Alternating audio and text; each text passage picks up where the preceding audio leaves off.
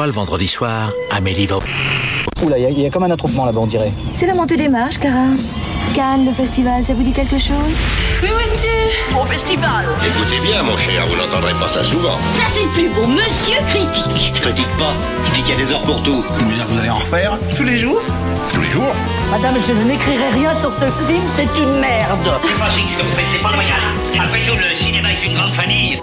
Nous ne sommes responsables de rien, nous nous excusons d'avance. Bienvenue dans Pardon le cinéma, jour 7, la quotidienne Pardon le festival est à Cannes encore jusqu'à la fin du festival pour vous parler de tous les films qui font cette sélection ou qui la défont par instant et qui nous défa... déf- Oh, j'arrive même plus à accorder les verbes. Je voulais accorder défaire pour défaire la gueule, mais ça ne marchait pas du tout.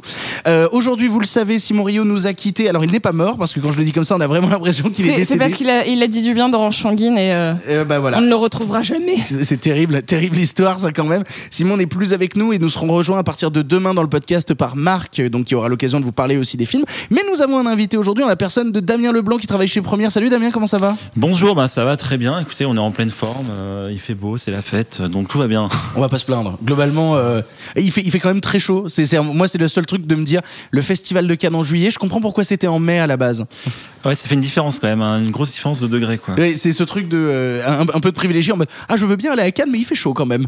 c'est oh, pas Nous allons vous parler aujourd'hui de trois films, à savoir tout d'abord Trépiani de Nanni Moretti qui était en compétition officielle. Nous aurons aussi l'occasion de vous parler de Bergman Island de Mia Hansen-Love, lui aussi en compétition officielle. Puis nous ferons un détour par la semaine de la critique pour vous parler d'un film au titre plus qu'évocateur qui s'appelle Rien à foutre avec Adèle Exarchopoulos. On va démarrer tout de suite donc par un film en compétition, le nouveau Nanni Moretti Trépiani, histoire de, de remettre un peu de contexte. Bande annonce.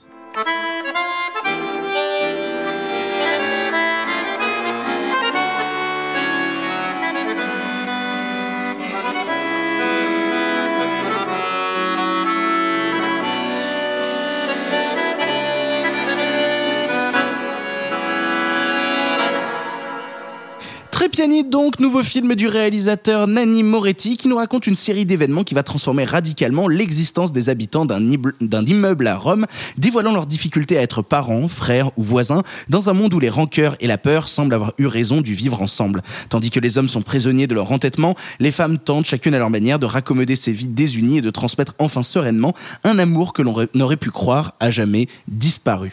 Un film qui divise la critique, Nanni Moretti de façon quelqu'un qui a toujours un petit peu divisé euh, de par sa filmographie et de par ses propositions de cinéma. Puisque tu es invité Damien, je te propose de commencer. Qu'est-ce que tu as pensé toi du nouveau Nanni Moretti Trépiani Bah, moi j'ai été assez déçu parce que c'est quand même un grand cinéaste, Nanni Moretti, qui a, qui a eu une palme d'or il y a 20 ans, qui, qui euh, parle quand même assez brillamment de la société italienne depuis toujours. Et là, franchement, euh, je trouve qu'il s'est un peu raté.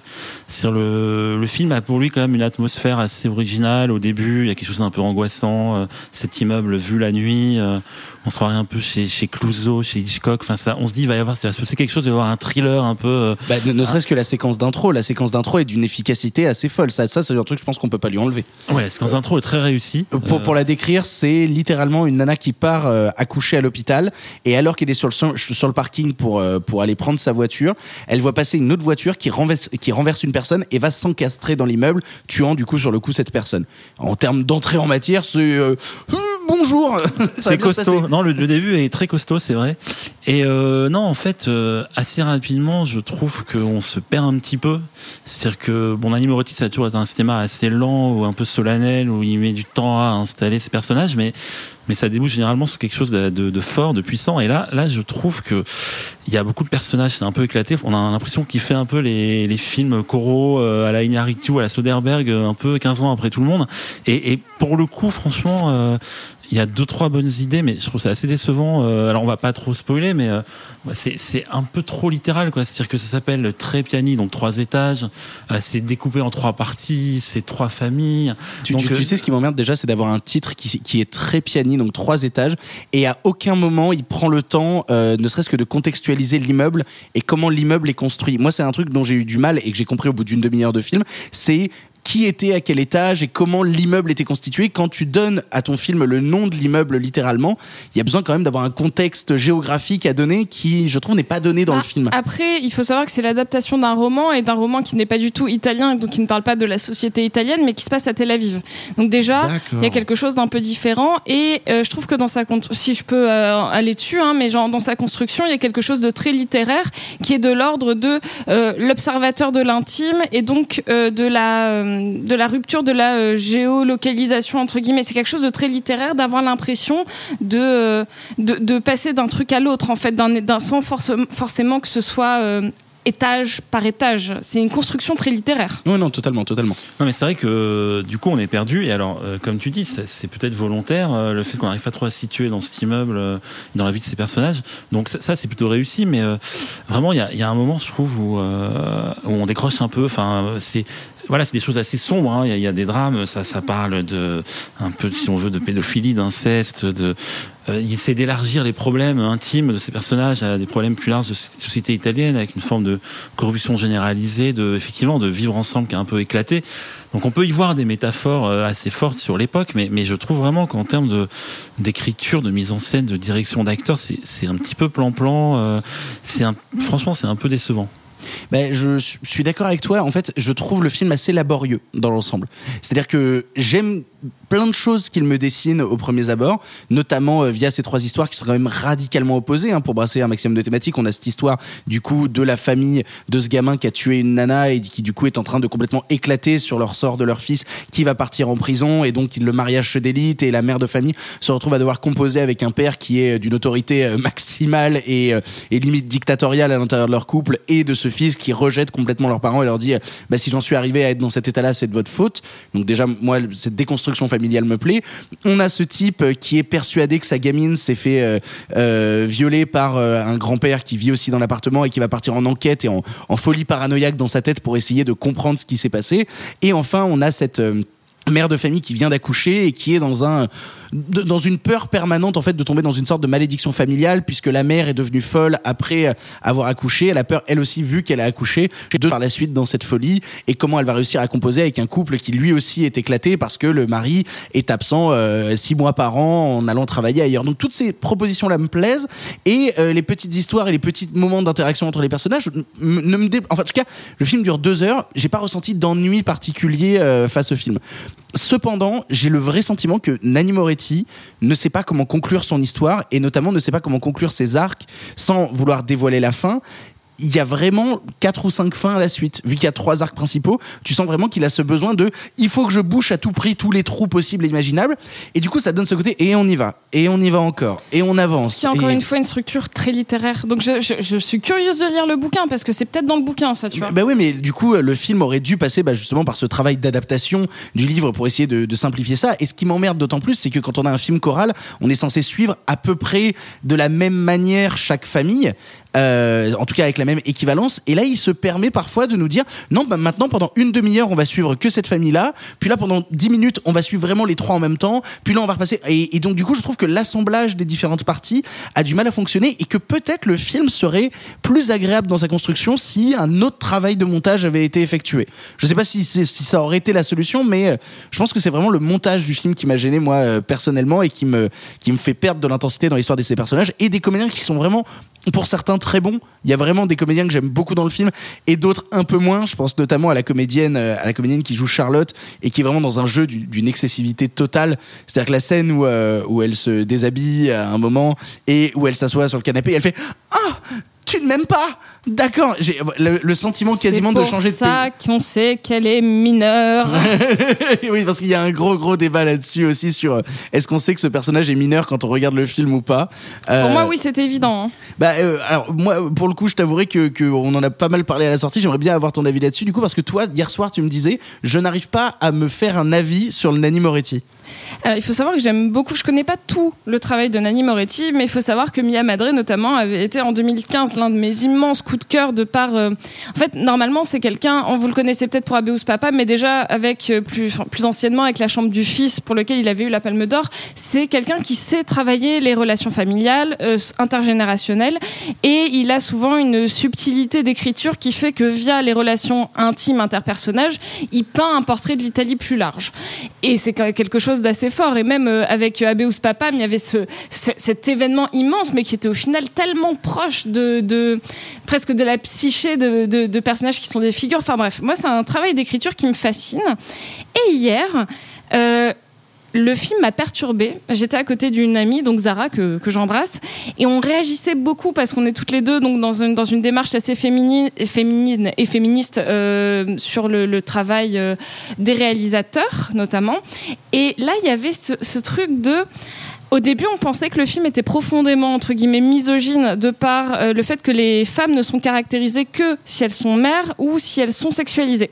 Ce qui n'est pas le cas des personnages masculins. Mais après, en y réfléchissant, les personnages masculins ont d'autres problématiques. Il y a très peu de personnages qui est euh, en soi que lumineux.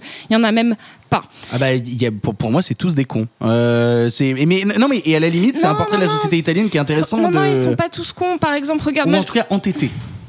Même pas. Non, je suis pas d'accord. Il y a une storyline que je trouve intéressante, même si je la trouve un peu caricaturale. C'est celle donc que, que t'as dit qui est jouée par cette actrice que j'adore, mais dont j'arrive jamais à prononcer le nom, Alba Rochwacher. Rohrwacher. Rohrwacher. Euh, on l'embrasse. Euh, et elle, en fait, elle, elle, elle a ce rôle de mère célibataire entre guillemets parce que son mari n'est jamais là. Et euh, il y a pour le coup une vraie progression vers le haut et vers le bas de ce couple là c'est à dire que le, le père va s'impliquer plus. Elle elle va quand même un peu sombrer dans la folie. Mais on peut pas dire qu'il soit euh, que lumineux mais, ils sont pas non plus tout sombres. C'est à peu près ceux que je trouve le plus nuancés.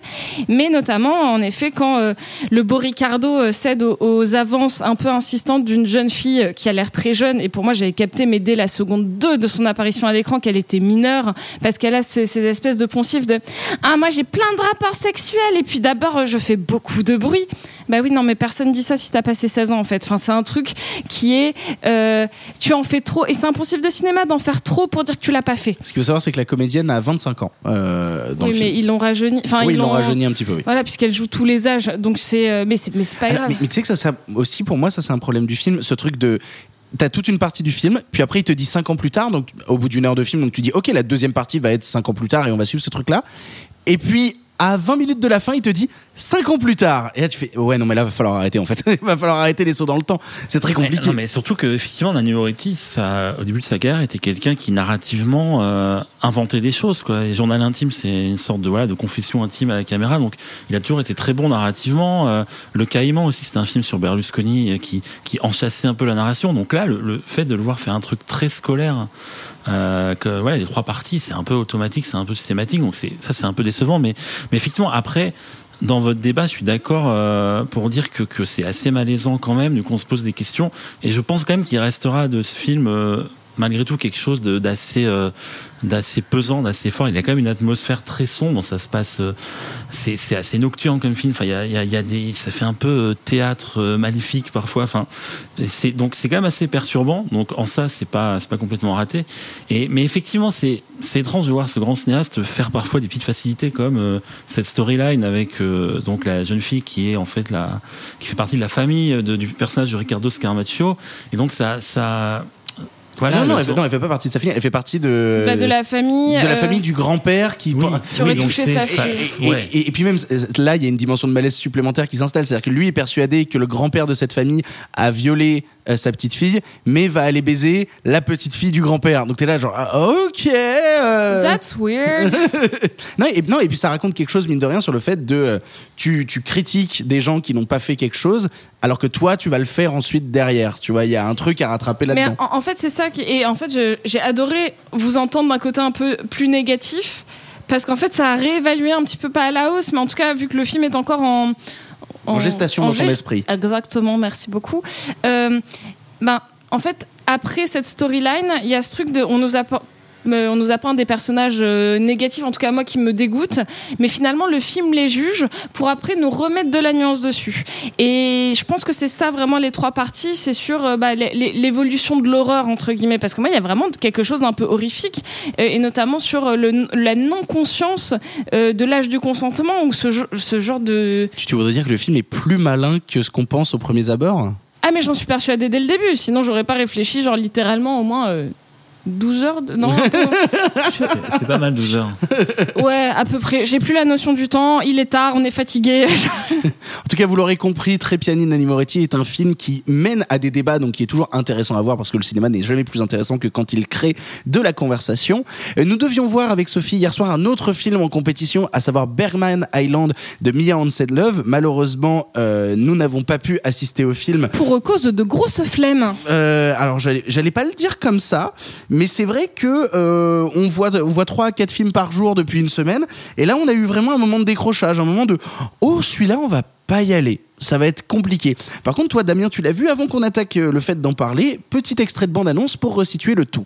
So you know this island? It's kind of special, right? It's the island of the director you and mommy like a lot.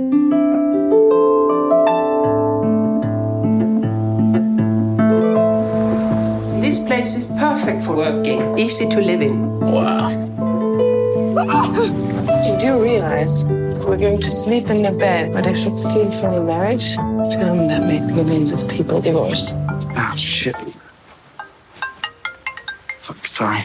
Bergman Island donc est le nouveau film de Mia Hansen-Love diffusé en compétition au Festival de Cannes qui raconte l'histoire d'un couple de cinéastes qui alors couple de cinéastes c'est étonnant de la part de Mia Hansen-Love qui a été en couple avec Olivier Assayas pendant des années. Est-ce que c'est pas la volonté peut-être de raconter leur histoire?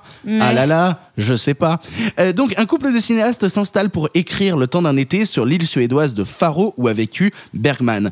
À mesure que leurs scénarios respectifs avancent et au contact des paysages sauvages de l'île la frontière entre fiction et réalité se brouille. Damien nous n'allons nous référer qu'à ton avis aujourd'hui. C'est absolument terrible. Dis-nous ce que tu as pensé du film de Mia Hansen-Love, Bergman Island. Et ben en fait ça a été une bonne surprise parce que vraiment je je savais pas trop à quoi m'attendre avec ce film. Euh, ouais, mais Love j'aime certains de ses films mais pas tous. Et puis là le, le concept de euh, de parler de Bergman, voilà les films qui parlent de cinéma, c'est c'est ça peut toujours être un peu casse-gueule. Le le pitch me, me laissait un peu dubitatif au départ. Voilà ces deux cinéastes qui vont un peu en pèlerinage euh, sur l'île de où a habité Bergman où il a tourné plusieurs films. C'est là qu'il est mort aussi donc c'est c'est là qu'il a tourné Scène de la vie conjugale je crois. Ouais, aussi. Euh, D'accord. donc plusieurs, six films, je crois, il est tourné là-bas. Mais euh, en tout cas, euh, voilà, quand on voyait la bande-annonce, on se disait est-ce que ça va pas être quelque chose où elle essaye de, de, copier le style de Bergman, où elle se compare à Bergman? Et alors en fait, franchement, bonne surprise au début du film on rentre tout de suite dans, dans ce côté un peu touristique euh, des, des, voilà, des deux cinéastes qui arrivent sur l'île. Et il y a, y a assez vite, assez d'humour, je trouve. Il y a un recul sur euh, Bergman. Et euh, franchement, c'est, assez marrant. C'est-à-dire que cette fascination qu'ils ont pour Bergman, le fait qu'ils viennent vraiment comme des touristes, c'est, presque le Jurassic Park de, Non, mais c'est-à-dire que vraiment, ils viennent sur une île et ils sont en, en quête de n'importe quelle trace de Bergman. Alors, il y a, y, y a un moment, alors je spoil un tout petit peu, mais il y a, y a un safari Bergman. Quoi. Il y a, des gens qui, prennent des, bus euh, où euh, ils, vont voir tous les lieux euh, de Bergman, des espèces de touristes. Vraiment, il y a, un petit côté Jurassic Park. Et, alors, là, c'est assez. À ce moment-là, le film n'est pas une comédie, mais il, est, il assez plaisant, il est, il assez marrant. Il y a, il ce recul vraiment par rapport au mythe Bergman, le fait de, voilà, on a l'impression que cette île vit du tourisme presque autour de Bergman avec un musée, etc. Et en fait, ça, ça, ça disparaît un peu au bout d'un moment pour vraiment qu'on se centre sur l'intimité de ces, ces, deux personnages et de euh, notamment l'héroïne interprétée par Vicky Krieps qui, est en couple dans le film avec euh, Tim Ross. Exactement, Tim Ross. Et euh, donc elle est jouée dans euh, le Paul Thomas Anderson, euh, Phantom Thread. c'est une actrice assez impressionnante et là je la trouve vraiment très bien et et en fait son là encore sans trop révéler mais on va rentrer un peu dans l'intimité créative de, de, ce personnage et on va voir euh, un petit peu de, de quoi traite le scénario qu'elle est en train d'écrire avec difficulté parce qu'elle est quand même dans, elle a beaucoup de, de problèmes créatifs. Euh, elle est en, en, crise un peu euh, de la page blanche et de, de la créativité. Et, et, petit à petit, on va on va suivre ce qui se passe dans son scénario. Et là, ça devient assez beau. Il y a une sorte de film dans le film. Euh... Est-ce que tu penses qu'il y a cette volonté, je, je, le disais avec une blague, mais que Mia Hansen-Love raconte peut-être un bout de son histoire avec Olivier Assayas à travers Bergman Island? Alors, je sais pas si c'est autobiographique à ce point, mais ce qui est sûr, elle le dit elle-même, c'est qu'il y a une grosse part euh, biographique, ne serait-ce que sur l'inspiration artistique, le fait de devoir aller quelque part, de devoir aller au calme, pour pouvoir euh, accoucher en quelque sorte d'un d'un film euh, voilà elle, parle vraiment de ça quoi de euh, oui oui effectivement elle parle de des crises de couple un peu entre artistes les couples d'artistes c'est pas toujours facile parce qu'ils sont pas forcément tous les deux aussi célèbres l'un que l'autre. Donc il y a un petit peu ça. C'est à dire que Tim Ross dans le film c'est un, un, cinéaste superstar que les gens adulent elle on sent qu'elle souffre un peu de cette comparaison. Donc oui sur sur la réflexion sur le couple et l'art c'est intéressant et, et surtout Ouais, je crois qu'elle dit des choses assez personnelles euh, sur euh, sur l'angoisse de la création et sur euh, ses doutes parfois peut-être en tant que cinéaste. Et voilà, sans sans trop révéler, ça devient assez beau à un moment le film. Notamment, il y a du Abba à un moment, figurez-vous. Ce qui est la meilleure chose du monde, sachez-le. Voilà, forcément, on est, on est en Suède, on est chez Bergman, et, et, elle amène cette couche contemporaine, cette couche moderne de, de, enfin, c'est pas si moderne que ça, bah, mais voilà, elle, fait un peu se télescoper les, les, époques, les gens, les musiques, et euh, vraiment, euh, je salue notamment Mia Wasikowska, qui est tout d'un coup euh, l'actrice qui apparaît en milieu de film et qui est assez exceptionnelle aussi. Mais elle est exceptionnelle depuis des années. J'ai l'impression qu'à chaque fois que les gens la revoient à l'écran, ils redécouvrent le fait que c'est une super comédienne et que c'est pas juste la mauvaise Alice dans le mauvais Tim Burton. Voilà, exactement. non, non, mais c'est vrai, c'est une vraie bonne comédienne. Et là, vraiment, elle est assez touchante. elle est assez bouleversante. Il y a une scène où elle danse. donc voilà, il y a cette, cette thématique du chagrin d'amour, de la souffrance amoureuse, et elle, elle le fait très très bien. Et vraiment. Et, et l'acteur, c'est celui que, qui était des, dans euh, Julien 12 chapitres, c'est ça? Exactement. Euh, Daniel Anderson Lee. Ah non, mais ne me demandez pas les noms des comédiens norvégiens. Je ne vais pas juste pouvoir suivre, hein, vraiment. Hein. Suédois? Norvégien? Norvégien? Norvégien Non, c'est norvégien. Norvégien. Mais non, mais on salue la Norvège. Mais ça qui est intéressant dans la sélection canoise cette année, c'est qu'il y, a beaucoup de films qui se répondent parce qu'il y, a y des acteurs communs. Enfin voilà, Vicky Crisp, elle sera aussi dans le film de Mathieu Amalric. On a eu Charlotte Rampling dans le Ozon et dans le Paul Verhoeven. On a ce genre de choses-là. Forcément, les tournages se sont euh, succédés les uns après les autres, donc les comédiens finissent par se rassembler, quoi. Effectivement, euh, Daniel Andersen Lee, je crois, qui joue aussi dans le Joachim Trier et est très très bon. Euh, il est un petit peu rentré par rapport aux, deux actrices qui elles sont vraiment exceptionnelles, mais euh, voilà non c'est c'est vraiment un beau film euh, qui, qui décolle non, dans sa deuxième partie, qui mélange les genres. Après voilà j'ai une micro déception sur la toute fin. Je trouve que la dernière séquence est peut-être pas à la hauteur de, de ce qu'il y a juste avant, mais euh... si, Simon n'est pas là, mais il avait eu l'occasion de voir le Bergman Island à Paris et il nous a dit, euh, enfin c'est ce qui nous a aussi découragé à le voir. Il a dit, c'est pas que j'aime pas le film, c'est son moins mauvais. Donc, bah, c'est un compliment. Est-ce que toi tu le décrirais comme ça, comme le moins mauvais de Hansen Love euh, moi, oui, j'aime pas tout effectivement. Euh, Eden, c'était un peu une déception. Eden, qui avait été présenté comme un biopic des Daft Punk, on s'attendait à un film flamboyant euh, sur la French Touch. C'était, c'était un petit peu décevant comme film. Mais moi, moi, j'aime bien euh, l'avenir avec Isabelle Huppert. J'aime plutôt bien ses premiers comme le père de mes enfants. Euh, mais c'est vrai que ça a toujours été un cinéma un peu, voilà, un peu parisien, euh, un peu, un peu français. Et là, là, elle sort un peu de, de ses sentiers battus parce qu'elle va quand même en, Suède, sur une île. Euh, en fait, les décors sont vraiment beaux. Hein. Elle, rentre dans, dans, cette atmosphère insulaire. Il y, y, a des très beaux plans. Et non, oui, je dirais que c'est peut-être celui où elle se livre le plus, où effectivement, comme tu disais, elle parle plus d'elle elle a souvent parlé d'autres personnages qu'elle a rencontrés. Par exemple, euh, Eden, c'était sur son frère. Euh, L'avenir, c'était sur ses parents. Et là, elle parle vraiment d'elle, effectivement, je pense. Et du coup, c'est plus intime, c'est plus sincère, c'est et du coup, c'est plus émouvant sur la fin. Et euh, ouais, on va dire que c'est son film le plus personnel. Allez. ok. soyons fous, soyons fous. On, on, va le dire comme ça.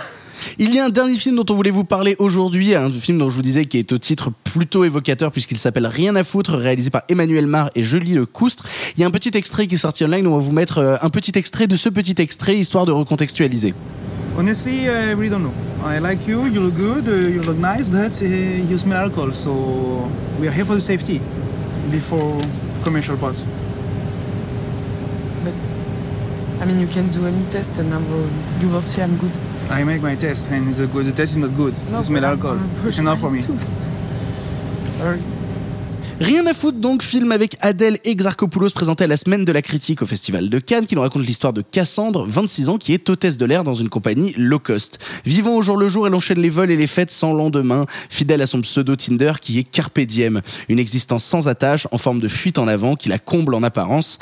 Alors que la pression de sa compagnie redouble, Cassandre finit par perdre pied. Saura-t-elle affronter les douleurs enfouies et revenir vers ceux qu'elle a laissés au sol? Je vais me permettre de commencer euh, sur celui-ci si ça ne vous dérange pas parce que euh, j'aime plutôt Adèle Exarchopoulos et je trouve que ça fait 2-3 ans là que alors déjà on avait eu la vie d'Adèle mais il y avait une sorte de trou dans sa carrière entre la vie d'Adèle et ce qu'elle a fait ensuite. Elle a explosé pour moi dans un certain cinéma comique on l'a pu la voir récemment dans Mandibule de Quentin Dupieux. On a pu même la voir à la télé dans la dans la flamme, Flamme. dans la flamme où elle a montré euh, d'autres talents justement. Elle est en train d'expérimenter plein de choses dans sa carrière qui moi me me plaisent beaucoup. Et donc la voir tenir toute seule ce film rien à foutre ça me parle. Et puis quand le film commence on se retrouve à se dire ok on va pas suivre un fil narratif très tenu. C'est-à-dire qu'on va avoir vraiment plein de, moments de parenthèses dans la vie de cette personne qui travaille comme hôtesse de l'air. Et donc qu'est- qu'est- qu'est-ce qui compose la vie d'hôtesse de l'air que ce soit à la fois un quotidien assez désabusé et en même temps bah, le fait que travailler pour une compagnie euh, une compagnie aérienne c'est pas toujours très simple. Et donc dans ces moments là je me dis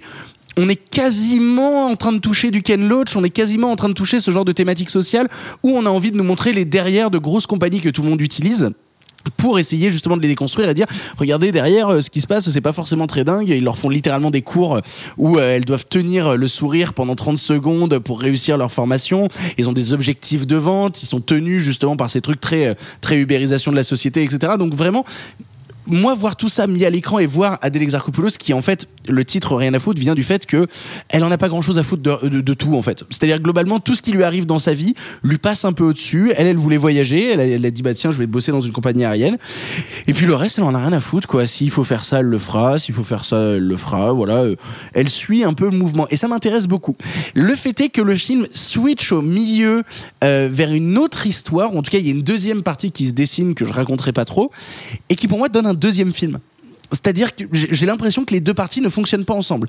Prises séparément, ça aurait donné, je pense, deux films très intéressants. Là, j'ai vraiment l'impression d'avoir le sentiment de euh, deux films collés en un seul, alors que on aurait pu prendre la partie 1 et l'étirer encore un petit peu parce qu'il y a tout un truc en elle de euh, oui je vais peut-être arrêter de bosser pour cette compagnie donc la compagnie s'appelle Wing qui est globalement une référence à toutes les compagnies type Ryanair type EasyJet etc les compagnies low cost et je me et elle dit bah non j'aimerais bien partir bosser à Dubaï dans des trucs de jet privé et tout et que ce soit beaucoup plus simple En fait, ça vient même pas d'elle. Hein. C'est que encore une fois, et c'est pour répondre au fait que tu dis, elle suit, elle se Oui, laisse elle en a porter. rien à foutre. Elle en a rien à foutre. Donc c'est une de ses potes qui lui dit, tu devrais faire ça. Ouais. Oui, parce qu'à la base, euh, elle, elle fantasme plutôt sur Emirates. Et le fait que Emirates, le seul truc, c'est que c'est trop compliqué de rentrer dedans parce qu'il faut parler plein de langues et elle, elle parle à peine anglais, donc elle a un peu peur.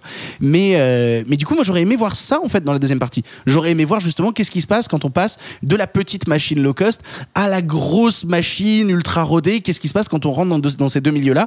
Et la deuxième partie ne raconte plus du tout ça. Essaye de rentrer dans l'intime d'un personnage dont on a déjà un peu pénétré l'intime, donc on n'a pas besoin nécessairement d'aller creuser aussi profondément. Donc je suis intéressé, je suis intrigué par rien à foutre parce que je trouve que ah bah, Adèle Exarchopoulos c'est fantastique comme d'habitude et que euh, la mise en scène rend toujours service. En fait, je me posais des questions sur qu'est-ce- quel est le point de vue du film en fait? Parce qu'il y a certaines scènes où c'est pas elle qui est euh, le centre de la scène vu qu'il y a d'autres personnages qui arrivent à des moments.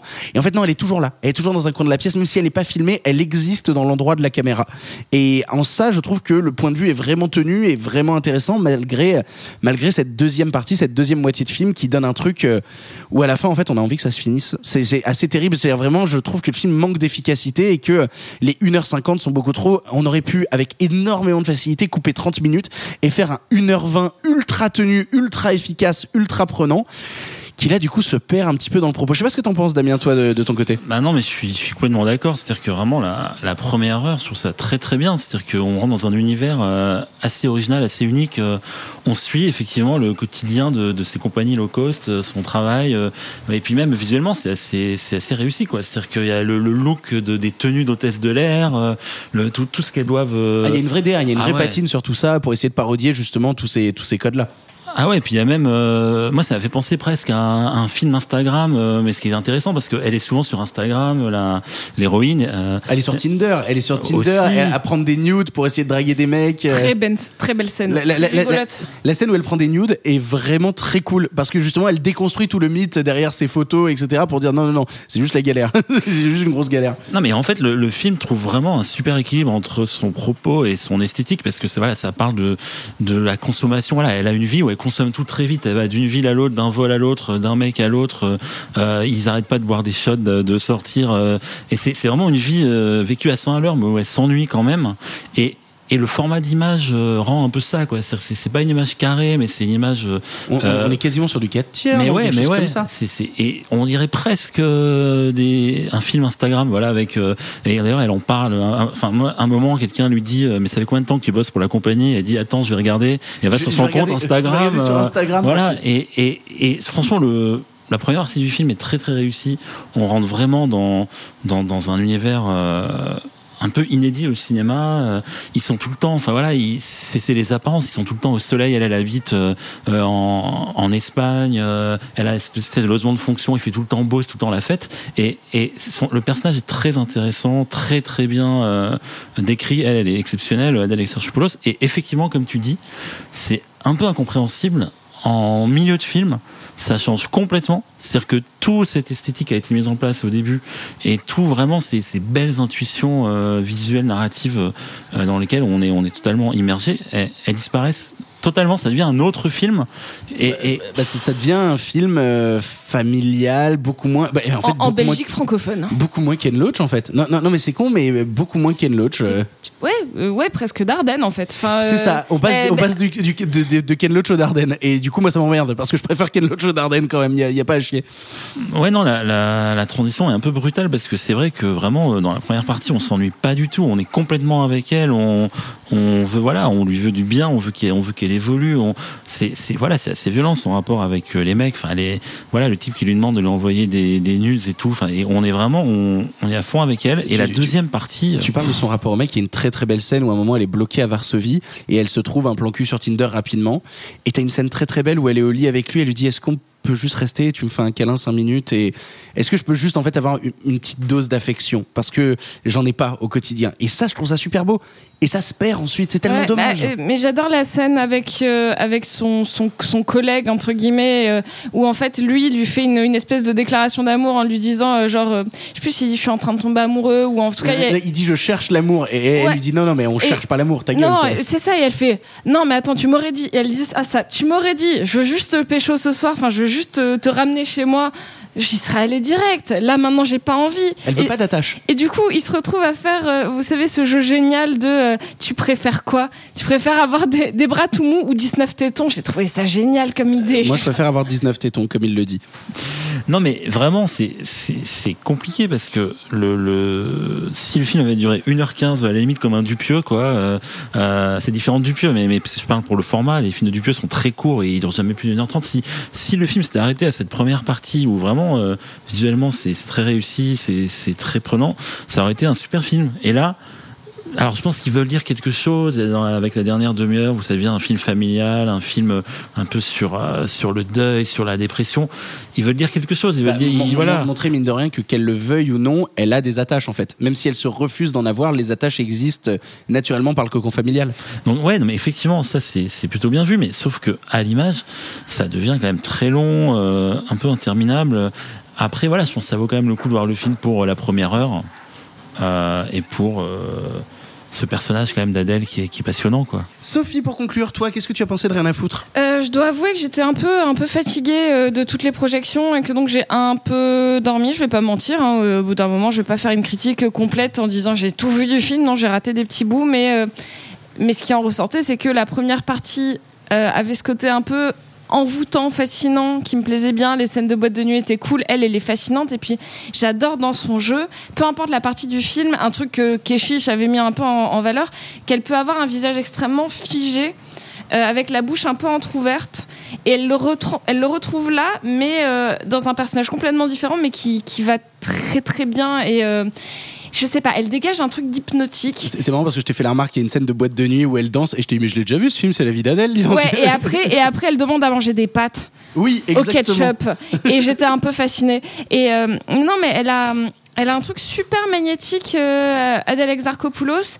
Et en même temps, elle sait tellement bien jouer la, la personne perdue. Mais, euh, mais pas forcément dans la souffrance. Là, je la préfère dans, dans quelque chose d'assez euh, intime et. Euh, elle, elle fait pas des excès de, je- que- contrairement dans un- une scène d'entrée piani par exemple, genre elle va pas pleurer ou quoi que ce soit, elle a juste besoin de se regarder légèrement dans le vide. C'est ça, de ce point pas fixe qui, euh, qui donne de toutes les émotions du monde. Donc je la trouve super. Euh, en effet, la dernière partie, je me suis emmerdée sévère. mais oui, mais forcément. mais oui, mais c'est parce qu'on on passe de ce, de ce personnage. En plus, j'adore les films où on te présente un milieu qu'on n'a pas l'habitude de voir au ciné. Et en fait, euh, je pense que j'avais pas vu un film sur des euh, hôtes et hôtesses de l'air, enfin des stewards et des hôtesses de l'air, depuis euh, Les Amants Passagers d'Almodovar, peut-être? Qui était un très mauvais film. Non, moi j'aime bien Les Amants C'est Passagers. horrible. C'est horrible. Moi, ça m'amuse beaucoup. Non, mais enfin, tu, tu vois, en tout cas, c'est pas un corps de métier qui est spécialement représenté au cinéma. Et, et je trouve ça cool. Des films d'avion, on en a. Mais euh, juste cette, catég- cette catégorie-là, euh, bof, et je trouvais ça trop cool. Et en fait, du moment qu'elle redescend sur Terre, je trouve ça moins intéressant. C'est ainsi que se termine cette pastille canoise du jour numéro 7. Euh, on, a, on a eu encore trois films à vous parler, on va en avoir plein plein plein demain et des très très cool demain puisqu'on vous parlera... à- Salut Marc, tu es arrivé, comment ça va? Ça, je transpire. Euh, alors, Parle dans le micro par contre. Ouais, c'est vrai qu'il y a un micro. Je Transpire dans le micro, Marc. Je transpire, je pue.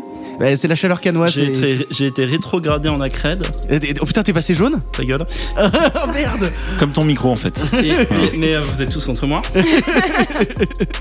Et, et non mais ça fait Ça fait plaisir d'être là fait plaisir d'être là. Trop bien. Bisous. Euh, moi je- j'interviens dans l'émission demain s'il m'a pas viré entre temps.